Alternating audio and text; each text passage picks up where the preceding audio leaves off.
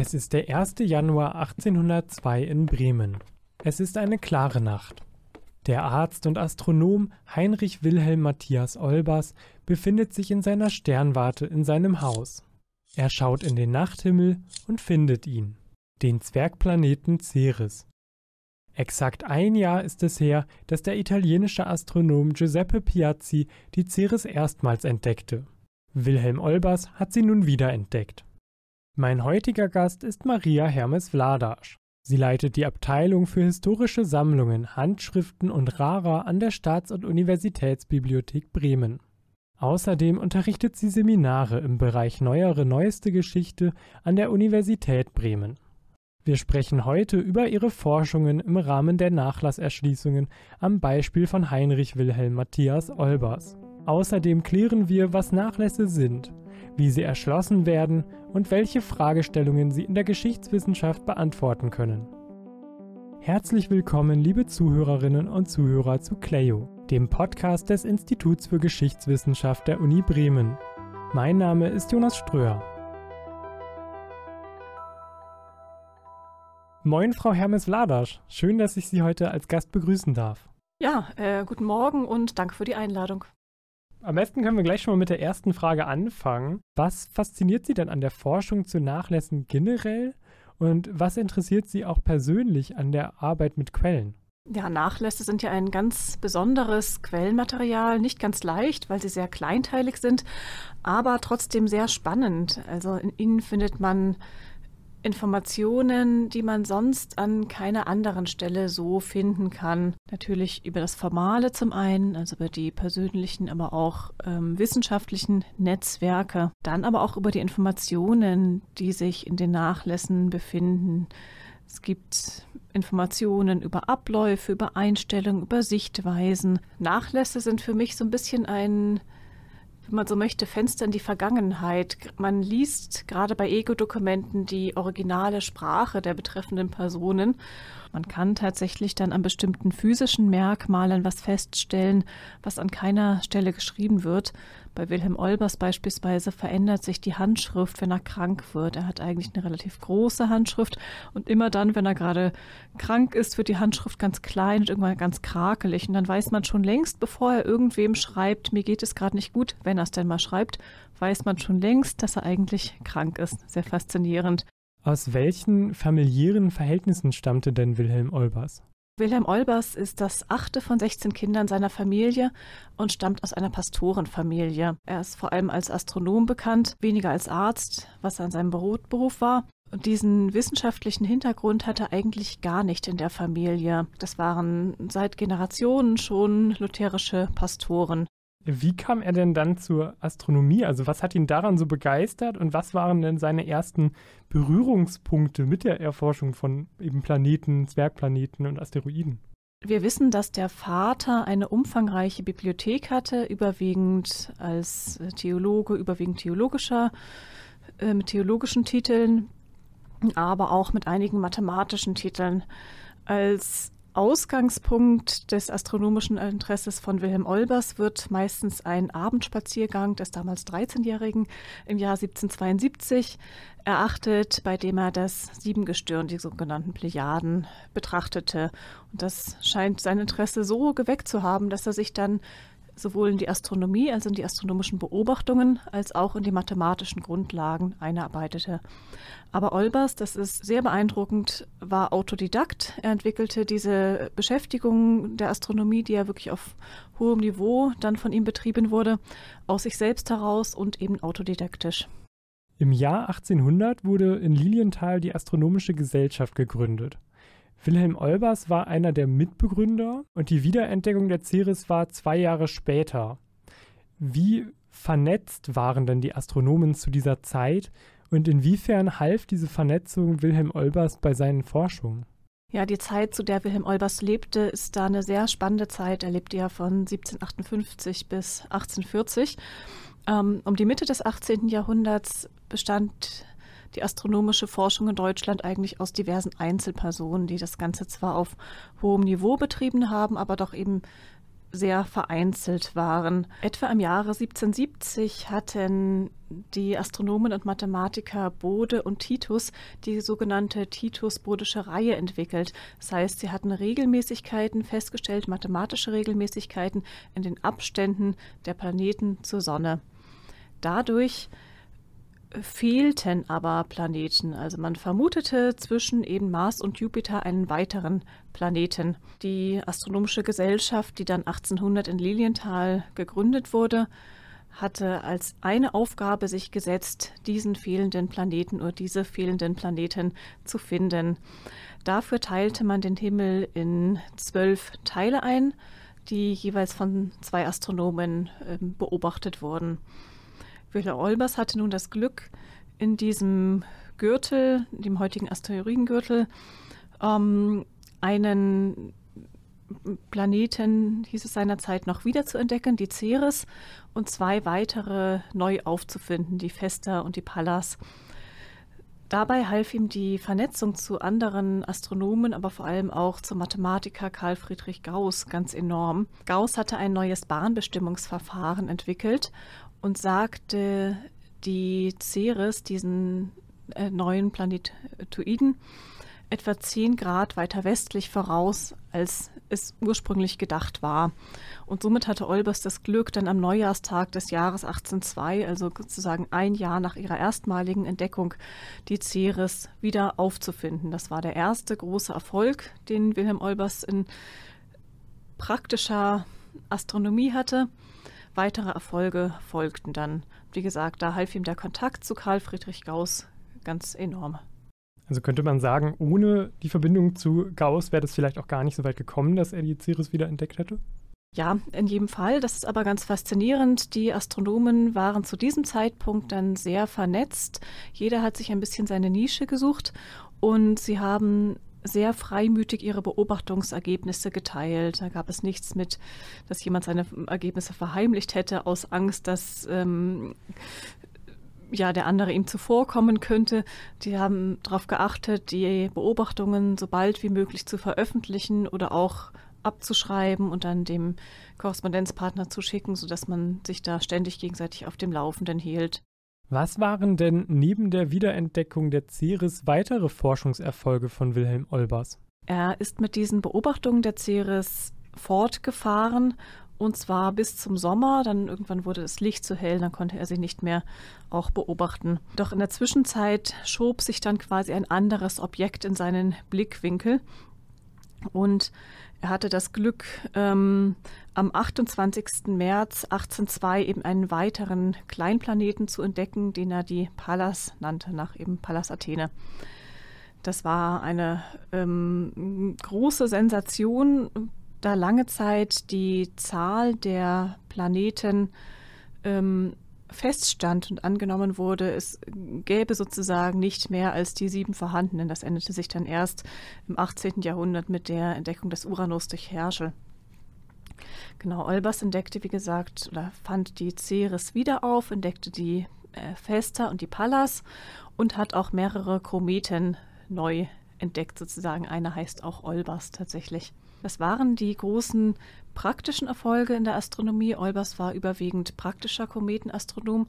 Er hat aber auch im Jahre 1797 eine Schrift veröffentlicht zur einfacheren Berechnung von Kometenbahnen. Der Nachlass von Wilhelm Olbers und von vielen weiteren wichtigen Personen der Bremer Geschichte ähm, ist ja in der Staats- und Universitätsbibliothek. Wie kommen denn überhaupt diese Nachlässe zu Ihnen? Die Nachlässe kommen auf verschiedenen Wegen zu uns.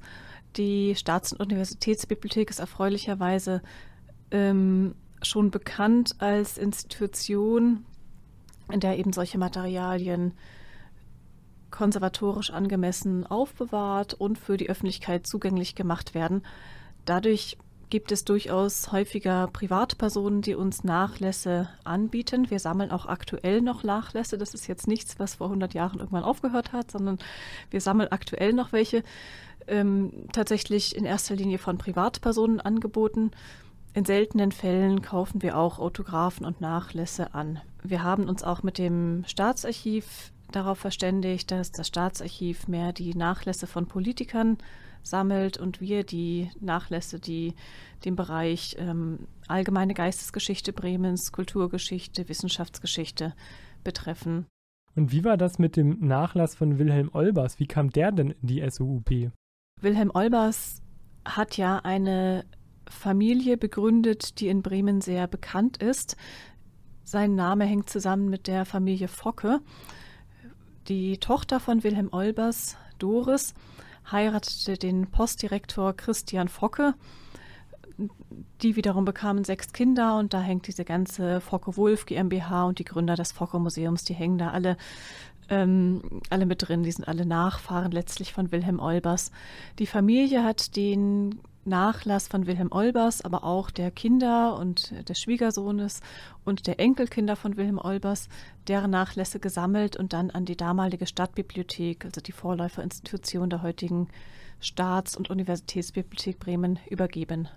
Woraus besteht denn typischerweise so ein Nachlass? Also welche Unterlagen, Dokumente und Gegenstände können denn ähm, Teil eines solchen Nachlasses sein? Ganz grundsätzlich würde man ja sagen, ein Nachlass umfasst quasi die Gesamtheit der Schriftstücke und Dokumente, die eine Person hinterlassen hat. Diese Vollumfänglichkeit kann im Prinzip äh, nie realisiert werden, alleine aus praktischen Gründen. Ich schreibe, schicke meine Briefe irgendwo hin und dann liegen sie woanders sozusagen. Aber ganz grundsätzlich können wir sagen, dass Nachlässe dem gängigen bibliothekarischen Regelwerk zufolge vier verschiedene Gruppen umfassen. Das eine erste wären Werke, also Manuskripte, zum Beispiel zu Vorlesungen oder Publikationen. Olbers hat zum Beispiel diverse Vorlesungen der Gesellschaft Museum gehalten, die, deren Manuskripte bei uns überliefert sind. Zweitens sehr umfänglich und auch sehr wichtig sind die Korrespondenzen, sowohl eingehende als auch ausgehende Briefe werden da zusammengefasst, die ganz unterschiedlicher Natur sein können. Also es kann Privatbriefe geben, es kann aber auch wissenschaftliche Briefe geben. Die dritte Kategorie, das sind Lebensdokumente, die allgemein sozusagen Dokumente der privaten Lebensführung sind, also Zeugnisse, Belege der Schulzeit, Tagebücher haben wir von Wilhelm Olbers. Oder andererseits auch ähm, Dokumente aus beruflicher organisatorischer und so weiter Provenienz. Das sind dann bei Olbers ähm, zum Beispiel die Ehrungen, die er erhalten hat zur Feier seines goldenen Doktorjubiläums oder die Mitgliedschaften in diversen naturwissenschaftlichen Vereinigungen. Und dann schließlich noch die Kategorie Sammlungen viertens, das ist quasi die Kategorie Sonstiges. Ähm, Sammlungen, die der Nachlasser selbst angelegt hat, aber eben auch alle Dokumente, die nicht zu den weiteren Kategorien gehören. Nachlässe umfassen also Quellen ganz unterschiedlicher Art, die im Idealfall ein persönliches, individuelles Leben aus ganz vielen verschiedenen Richtungen beleuchten. Das macht sie auch spannend für die Arbeit.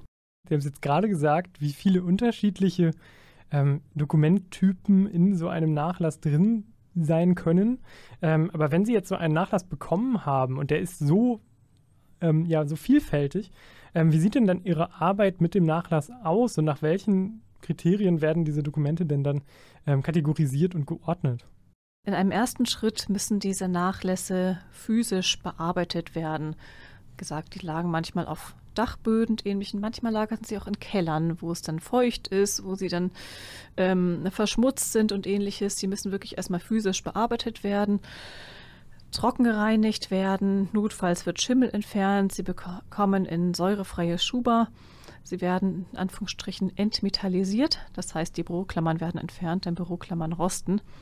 In der SUB haben wir eine Restaurierungswerkstatt, die diese physische Bearbeitung durchführt. In einem zweiten Schritt werden die Nachlässe sortiert. Das heißt, wir ordnen sie entsprechend dieser vier Gruppen, die ich eben beschrieben habe, und innerhalb dessen dann auch nach Verfasser und chronologisch. Dann erfolgt die Signaturenvergabe. Also Sie möchten ja als Nutzer diese Nachlässe, vor allem die Einzelschriftstücke, recherchieren können, auffinden können und auch möglichst eindeutig identifizieren können. Das heißt, Sie möchten ein Schriftstück für die Nutzung bestellen und genau dieses Schriftstück bekommen und nicht 20 andere, die genauso heißen.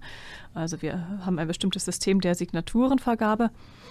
Und ganz wichtig ist vor allem auch als dritter, dritten Schritt die formale und inhaltliche Erschließung der Schriftstücke. Wir erschließen die Nachlässe auf Einzelschriftstückebene, das heißt, wir machen keine Sammelaufnahmen der Art enthält 200 Schriftstücke, sondern wir verzeichnen jedes Schriftstück einzeln. Wir machen zum einen eine formale Erschließung, das heißt, wir geben Angaben dazu, wir erfassen Angaben dazu, wer der Verfasser ist, bei Briefen der Adressat, der Entstehungsort, das Entstehungsdatum, der Umfang, die Form, Manchmal gibt es Angaben zur Materialität, zu Zeichnungen, ob es meinetwegen Siegel enthalten sind oder ähnliches. Das ist auch ganz spannend zur Sprache, zur Schrift. Das ist eine formale Erschließung. Und dann machen wir natürlich noch, oder wenn es irgendwie geht, eine inhaltliche Erschließung, sodass wir eine kurze inhaltliche Zusammenfassung mit Schlagworten machen. Dabei lehnen wir uns an die gemeinsame Normdatei an, also ein, auch wieder ein biblikarisches Regelwerk, um das Ganze möglichst gut recherchierbar und durchsuchbar zu machen. Und das sagt sich relativ einfach, aber äh, man kann das bibliothekarisch schön zusammenfassen mit dem, mit dem Satz, dass Handschriften ihre Metadaten nicht immer mit sich führen. Das heißt, äh, wenn ich eine Handschrift vor mir habe, steht da nicht immer ein Datum drauf, da steht nicht immer ein Ort drauf und es steht auch nicht immer der Verfasser drauf. Da muss ich ganz viel machen. Ich muss es lesen können und ich muss einfach viel ermitteln, wann die Handschriften von wem, wo geschrieben wurden und worum es dabei eigentlich geht. Wofür sind denn diese Nachlässe und ihre Bearbeitung generell wichtig? Also wer kann denn, sobald sie kategorisiert sind, mit ihnen arbeiten? Und welche Möglichkeiten stehen denn in der SUB dafür zur Verfügung? Mit den Nachlässen und Autographen aus der Staats- und Universitätsbibliothek kann im Prinzip jeder arbeiten, der möchte. Das ist das ganz Grundsätzliche. Dafür machen wir das. Wir bewahren die Dokumente auf, damit sie genutzt werden können. Das sind ähm, zum einen Wissenschaftlerinnen und Wissenschaftler, die diese Dokumente nutzen, nicht nur der Universität Bremen, sondern auch anderer Universitäten. Aber es können auch Studierende sein. Man kann auch seine Abschlussarbeit schreiben unter Berücksichtigung oder unter Nutzung dieser Dokumente.